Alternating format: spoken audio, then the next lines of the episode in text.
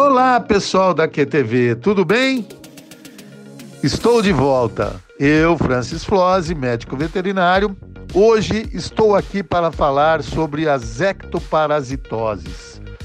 Isto mesmo, os parasitas de fora. Ecto é uma palavra de origem grega que quer dizer fora, e parasitose é os parasitas que usam uh, outro animal para sobreviver.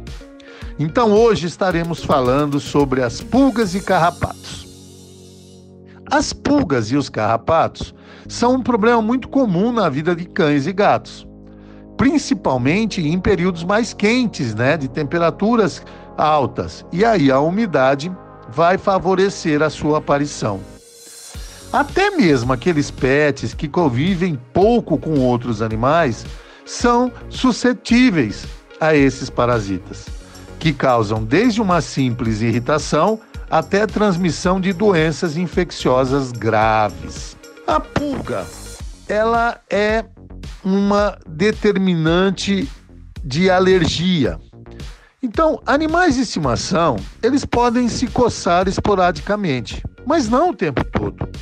Se a coceira ocorre com frequência, o animal pode estar infestado por pulgas.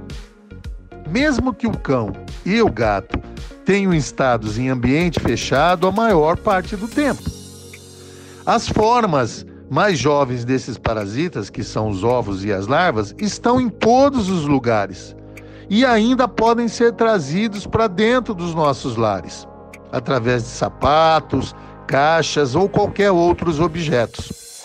Já num passeio, mesmo que rapidinho, pulgas jovens podem acabar de subirem nos nossos pets. E aí começaram uma infestação rapidamente. As fêmeas das pulgas podem depositar até 50 ovos por dia em nossos pets. Então é muito preocupante. Esses ovos caem no ambiente onde o animal costuma passar ou ficar a maior parte do tempo e também eles se adaptam facilmente em locais como tapetes, caminhas, sofás e etc.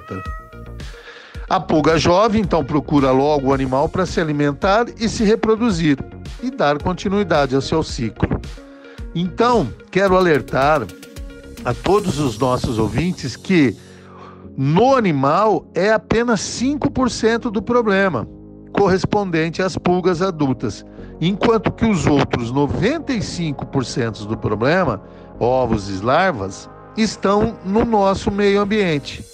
O que faz que nós precisamos desinfetar os locais sempre onde os pets ficam. Além da coceira, né, e do incômodo causado pela pulga ou pelo carrapato, os animais podem sofrer com doenças que colocam em risco a sua saúde. Então, com a pulga, nós temos a dermatite alérgica picada de pulga. É uma doença dermatológica alérgica muito comum em cães e gatos e deve ser considerada para irmos a um especialista médico veterinário em dermatologia para identificá-la. Além disso, as pulgas também podem transmitir verminoses e bactérias, bem como provocar anemia em filhotes altamente parasitados. Então, meus amigos, vamos cuidar tanto dos ectoparasitas no animal quanto no nosso ambiente. Ok? Voltaremos mais com falando dos carrapatos.